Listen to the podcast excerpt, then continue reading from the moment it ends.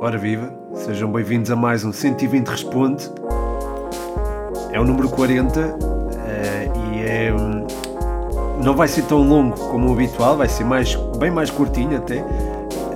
Este 120 Responde tem perguntas de, do 120 Responde número 38 o 39 foi sobre o título do Sporting, o 40 é uma espécie de extensão do 120 Responde número 38. Queria gravá-lo eh, até para pronto, não deixar sem resposta algumas das perguntas que me colocaram aí que foram boas. Eh, este fim de semana eu disse que ia publicar este episódio ou na sexta-feira ou neste fim de semana, mas foi, foi um bocado atribulado atribulado de positivo, atenção, porque foram coisas, pronto, é trabalho e trabalho uh, com futebol que é um privilégio.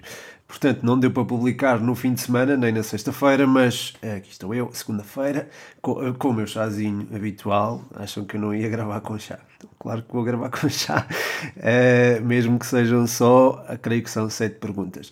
Mas vamos a elas. A primeira é do Canha, um abraço Canha e obrigado pela pergunta. Ele pede-me aqui uma previsão para a final da Liga Europa e da Champions. Acho que vai ser muito importante ver como este Villarreal e a sua ideia coletiva vai bater de frente com um desafio como uma final europeia.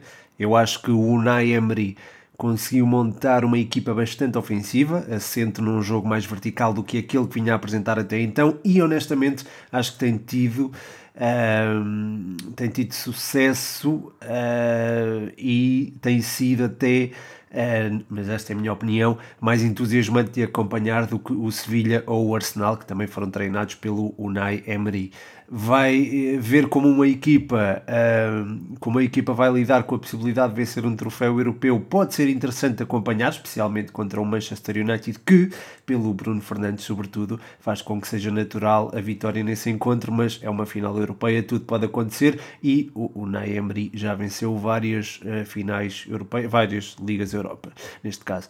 Quanto às Champions, o Chelsea de Tuchel já se superiorizou ao City de Guardiola por duas vezes esta temporada, pelo que é possível surpreender os Citizens, embora eu acredito que em 10 jogos o City ganha 6 ou 7 para aí ao Chelsea, ou seja, acho que esta equipa, o City é, é favorita a ganhar a Champions, mas tudo pode acontecer, tanto numa final como na outra. A seguir, o El Moco pergunta-me aqui sobre a transferência do Pepa para o Vitória Sport Clube. Uh, pergunta se é um downgrade ou um upgrade relativamente ao Passos. Muito obrigado pela pergunta e um abraço para ti. Depende um pouco da forma como o Pepa puder implementar o seu jogo em Guimarães. Nós sabemos que a exigência será outra pelos próprios adeptos e também pela história do clube, e também sabemos que a política desportiva será diferente e que pode não lhe dar a mesma liberdade, por exemplo, no que a contratações diz respeito. Ainda assim, eu acho que o Pepa, como treinador, poderá crescer de forma muito significativa, independentemente dos resultados que, obterá, porque vai estar sujeito a uma pressão diferente. Eu sei que já fui bastante pressionado para ir buscar resultados em equipas que lutavam para não descer, mas essas equipas estavam precisamente em lugares. Uh, pronto, nos lugares que já eram esperados. Agora é diferente, nada abaixo do quinto lugar será aceitável e até a discussão do quarto posto será, será pedida.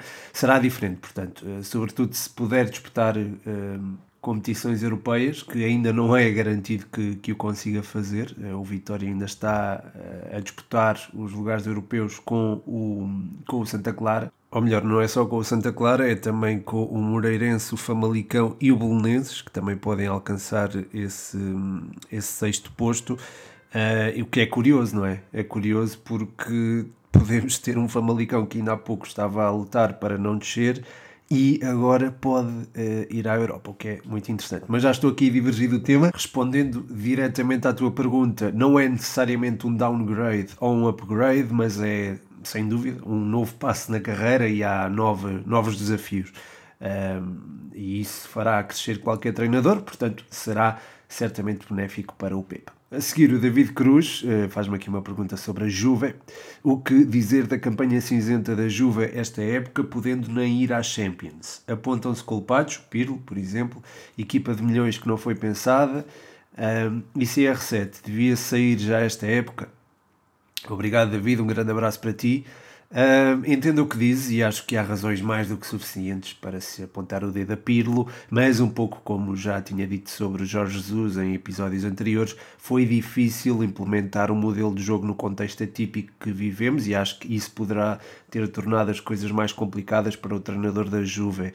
Uh, o planeamento da temporada também não facilitou, isto a nível diretivo, como sugeriste bem, mas pode-se sempre usar a desculpa, entre aspas, da pandemia ou da pandemia, como preferirem.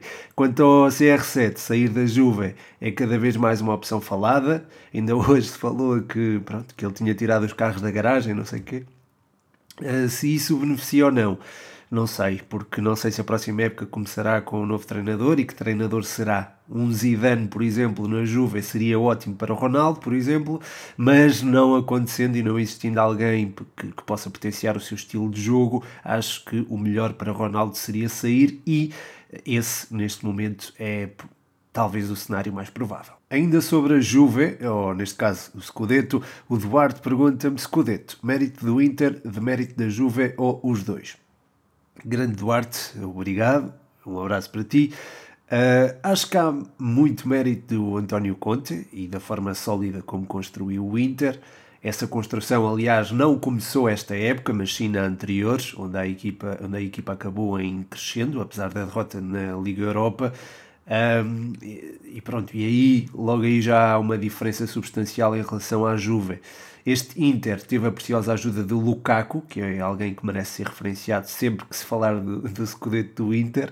Foi um jogador muito diferenciado e o Inter sem ele foi um conjunto mais inofensivo e com menor capacidade de, de resposta competitiva. Quanto ao demérito da Juve, também entra aqui sem dúvida. Esta Juve, como referi ali na resposta ao David, não foi a Juve que vimos nos últimos anos. É certo que a nível de qualidade individual foi quase sempre uma equipa diferenciada das restantes. O próprio Ronaldo marcou mais golos que nas épocas anteriores, mas a nível coletivo a ideia foi falhando sucessivamente e eu acho que isso acaba por explicar também Uh, o porquê da Juve não ter uh, estado na luta do Scudetto até, até ao final. Aliás, corre agora o risco de nem sequer ir às Champions, portanto é, é significativo e sem dúvida que terá facilitado, entre aspas, a conquista do Scudetto ao Inter. Mas acho que seria um pouco, digamos, redutor e até injusto para o Inter uh, apontar a conquista do Scudetto a,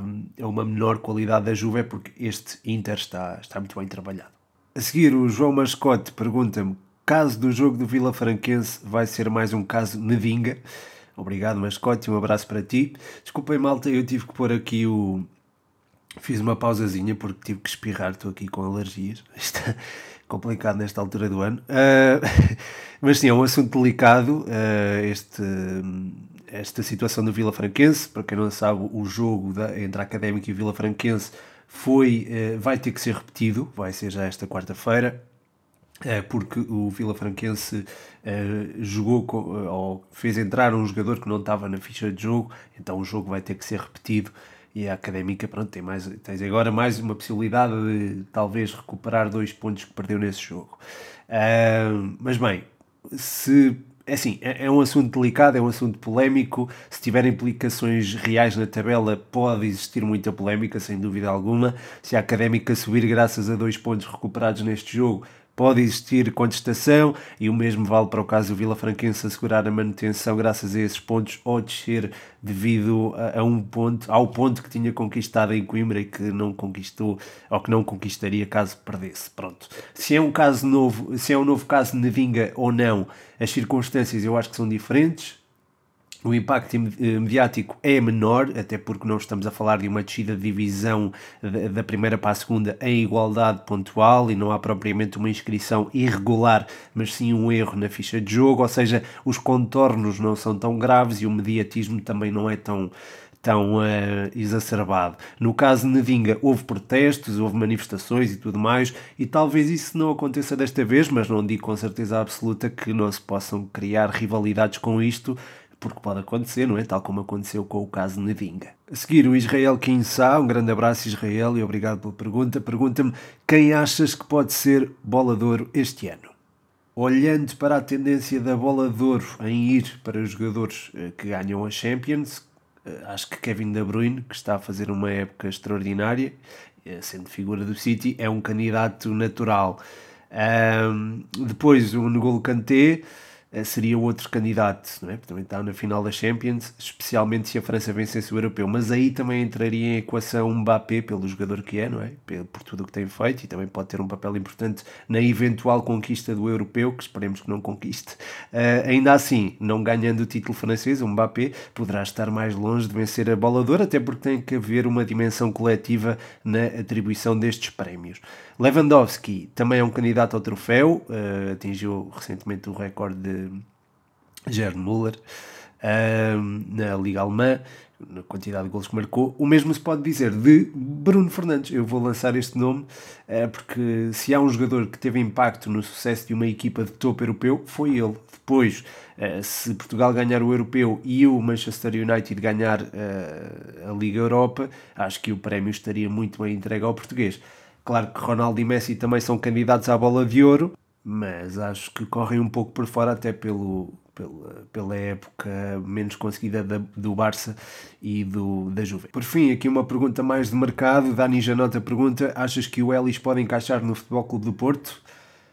Obrigado, Dani. Um abraço uh, para ti. Uh, o Ellis é um jogador que atua mais confortavelmente vindo da ala para o meio do que propriamente como referência de área e é alguém que é muito forte a atacar a profundidade. Portanto, isto faz lembrar alguém, não é?